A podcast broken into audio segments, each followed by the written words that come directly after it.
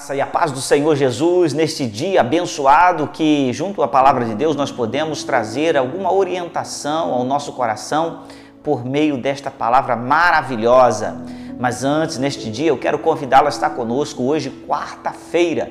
Nós estaremos às 19 horas e 30 minutos aqui na presença de Deus, aprendendo a palavra de Deus, clamando ao Senhor, buscando a Deus. Portanto, venha você traga a sua família, pode trazer convidados. Se você não pertence aqui à nossa Quinta Igreja Assembleia de Deus Nova Friburgo, é, como visitante também, para nós será de grande prazer a sua presença.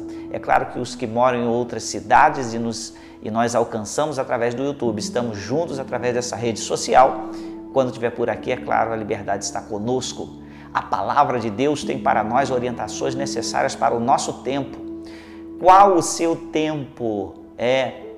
Ano 2022 começou e nós estamos aqui meditando, salmodiando a Deus com o livro de Ruth. É, olha só, Ruth capítulo 1, versículo 22 diz assim: Assim Noemi voltou e com ela Ruth, a Moabita, sua nora, que voltava dos campos de Moabe, e chegaram a Belém no princípio da cega das cevadas.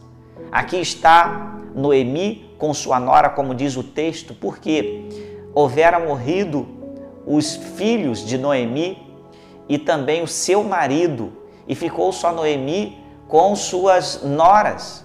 Portanto, Noemi sai da, da, da onde estava, junto aos Moabitas, e é, volta para Belém, a terra de origem de Elimeleque, que era o seu esposo, aonde eles viviam e houveram saído de Belém. Porém, agora Noemi está voltando e uma das suas noras, que não quisera ficar, voltou para sua terra e para sua parentela. Porém, Ruth quis ficar com Noemi. Ruth foi a nora que disse: Aonde você estiver, Noemi, eu estarei com você. Onde você morreu, eu morrerei. Seu Deus será o meu Deus. E nesse tempo, exatamente nesse tempo, em que Deus preparou para Noemi algo muito importante e também para Ruth, aonde pela lei e pelo costume judaico eles devolviam terras, eles é, é, suscitavam descendência é, com o parente mais próximo e esse era Boaz e Boaz estava exatamente em Jerusalém na época da cevada. O texto diz aqui, olha, que era o princípio da cega das cevadas. É, Belém é a cidade do pão, significa cidade do pão. E a cevada é um cereal pelo que usa-se para muitas coisas, principalmente o pão. E nesse tempo, olha só, o tempo preparado para Noemi e Ruth era esse, em que através da colheita da cevada, haveria uma conexão com aquele que iria redimir pelos costumes judaicos a, a vida de Noemi Ruth, e esse é Boaz. Boaz, ele é o dono da plantação. E ali ele está naquele lugar no tempo da cevada, no tempo da colheita, de muito trabalho, e a esse tempo chega Noemi e chega Ruth para trabalhar e uma, é algo que nós podemos observar que é muito interessante, que podemos aplicar muito bem na nossa vida. O tempo da atitude, o tempo da ação. Ruth reconheceu isso e Noemi também, orientando a Ruth.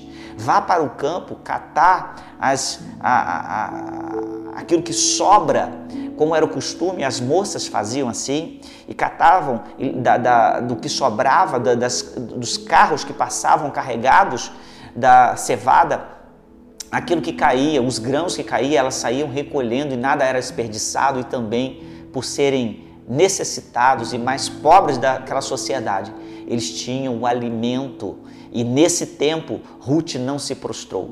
Ruth se lançou na atitude de vencer, de trabalhar, focada em conquistar o, o seu alimento, mas também o seu espaço dentro daquilo que era o costume de Israel o que se aplica à nossa vida, qual o seu tempo e você tem tomado as atitudes daquilo que precisa ou irá fazê-lo. Quem sabe você, por esses dias, está precisando tomar atitudes no seu tempo, atitudes diante das suas circunstâncias.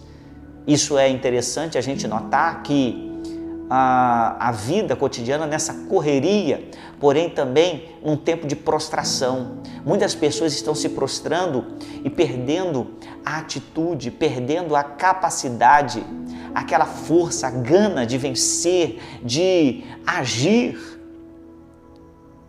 Qual o seu tempo? Qual a sua atitude? Qual a sua necessidade neste momento?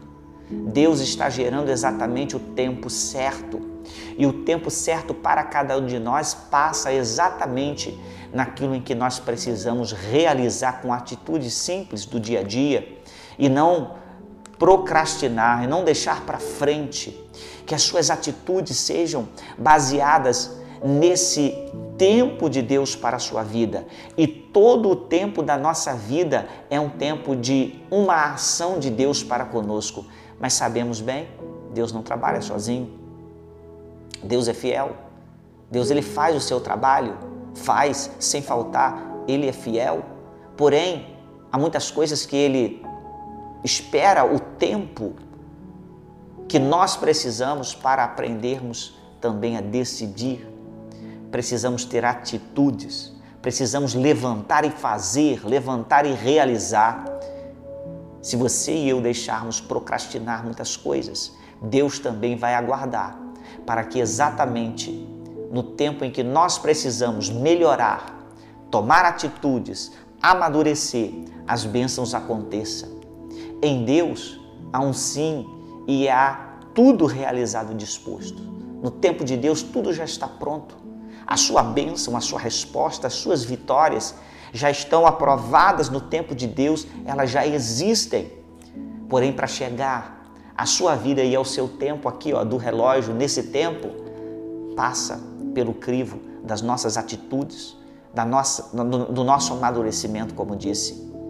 Portanto, que haja força em você para estar no tempo de Deus, no tempo das colheitas, talvez até no tempo do, do plantio.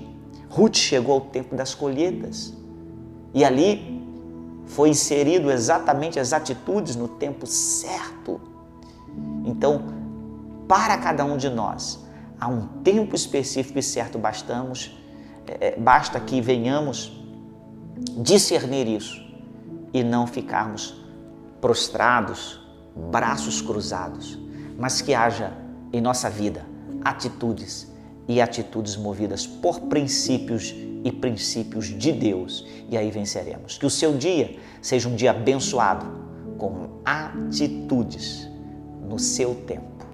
Deus abençoe a sua vida. Até o próximo momento de estarmos juntos.